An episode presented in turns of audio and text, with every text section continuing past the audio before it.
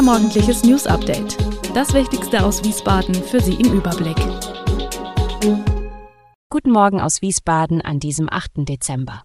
Die Bahn streikt, die Buspreise in Wiesbaden werden erhöht und in Taunusstein wurde wieder ein Geldautomat gesprengt.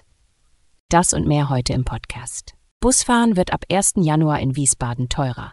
Der Rhein-Main-Verkehrsverbund erhöht zum Jahreswechsel seine Ticketpreise. Weil das kommunale Verkehrsunternehmen SW Verkehr zum Tarifgebiet des RMV gehört, steigen auch hier die Preise. Ein Einzelfahrschein für Wiesbaden und Mainz kostet demnach künftig 3,55 Euro statt bisher 3,30 Euro. Auch die Preise für die Tages-, Wochen- und Monatskarten werden angehoben. Das beliebte Veranstaltungsticket und die Sammelkarten sind ebenso betroffen. So kostet das Veranstaltungsticket künftig 5 Euro statt wie bisher 4,60 Euro. Der Preis für die Sammelkarte erhöht sich von 11,50 Euro auf 12,50 Euro. Die geplante Flüchtlingsunterkunft in der Wiesbadener Lessingstraße beschäftigt weiter die Gemüter. Nach wie vor ist Christian Hill, FWG Pro Auto, der Ansicht, man könne auf diese verzichten. Auch da die Unterkunft in der Hans-Bredow-Straße länger geöffneten kann als noch im Sommer gedacht. Doch die Zahl der zugewiesenen Flüchtlinge ist seit Sommer gestiegen auf derzeit 73 pro Woche.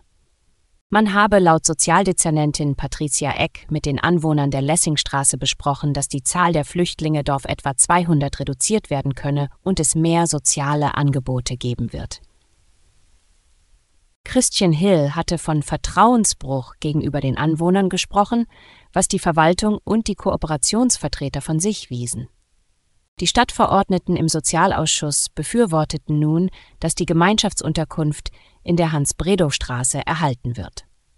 Der Antrag zur Forderung nach einem Verzicht auf die Lessingstraße wurde von Grünen, SPD, Linken und Volt abgelehnt, CDU und FDP enthielten sich. In der Nacht auf Donnerstag ist im Taunussteiner Stadtteil Neuhof ein Geldautomat gesprengt worden. Mehrere Notrufe waren gegen drei Uhr bei der Polizei eingegangen, nachdem Anwohner aus Richtung der Limburger Straße einen lauten Knall gehört hatten. Vor Ort erwartete die Polizei ein Trümmerfeld. Der gesprengte Geldautomat stand im Erdgeschoss eines Wohn- und Gewerbehauses. Splitter und Trümmer lagen bis auf die Straße verteilt. Mehrere Bewohner des Hauses wurden vorübergehend in einem Hotel untergebracht. Verletzt wurde niemand. Die Höhe des entstandenen Schadens ist noch unklar. Ebenso wie viel Geld die noch unbekannten Täter erbeutet haben.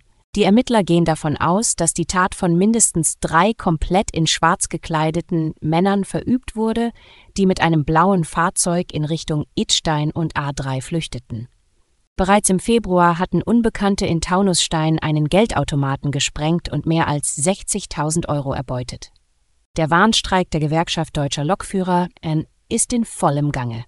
Seit gestern Abend fahren die Züge nur noch sehr eingeschränkt.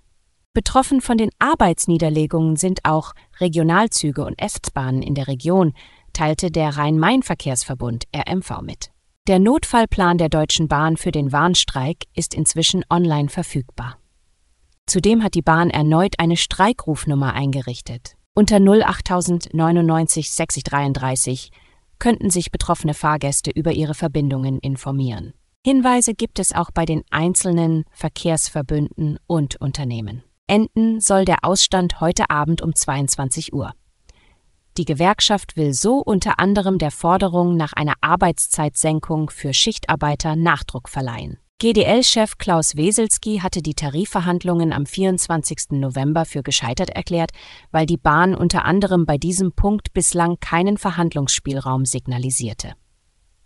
Die Gewinnerinnen und Gewinner des Deutschen Kleinkunstpreises 2024 stehen fest. Das Mainzer Unterhaus zeichnet dabei die Komikerin Hazel Brugger in der Sparte Stand-up aus. Kabarettspezialisten aus Deutschland, Österreich und der Schweiz finden sich jährlich zusammen, um die wichtigste und älteste Auszeichnung des Genres zu verleihen. Das Mainzer Unterhaus hatte diese 1972 ins Leben gerufen. Über 70 Namen standen in diesem Jahr für den mit je 5000 Euro dotierten Preis in den Sparten Kabarett, Musik, Kleinkunst, Stand-up, Förder- und Ehrenpreis zur Diskussion. Für 2024 hat die Jury außer Hazel Brugger folgende Preisträger ermittelt. Moritz Neumeier in der Sparte Kabarett sowie Fortuna Ehrenfeld in der Sparte Musik und Friedemann Weise in der Sparte Kleinkunst. Malarina erhielt den Förderpreis der Stadt Mainz und das Schweizer Clown-Duo Ursus und Nadeschkin den Ehrenpreis des Landes Rheinland-Pfalz. Verliehen werden die Preise am 11. Mai in Mainz. Kabarettist Tobias Mann übernimmt die Moderation. Alle Infos zu diesen Themen und noch viel mehr finden Sie stets aktuell auf wiesbadener-kurier.de. Gude Wiesbaden ist eine Produktion der VRM von Allgemeiner Zeitung, Wiesbadener Kurier, Echo Online und Mittelhessen.de. Redaktion und Produktion die NewsmanagerInnen der VRM. Ihr erreicht uns per Mail an audio.vrm.de.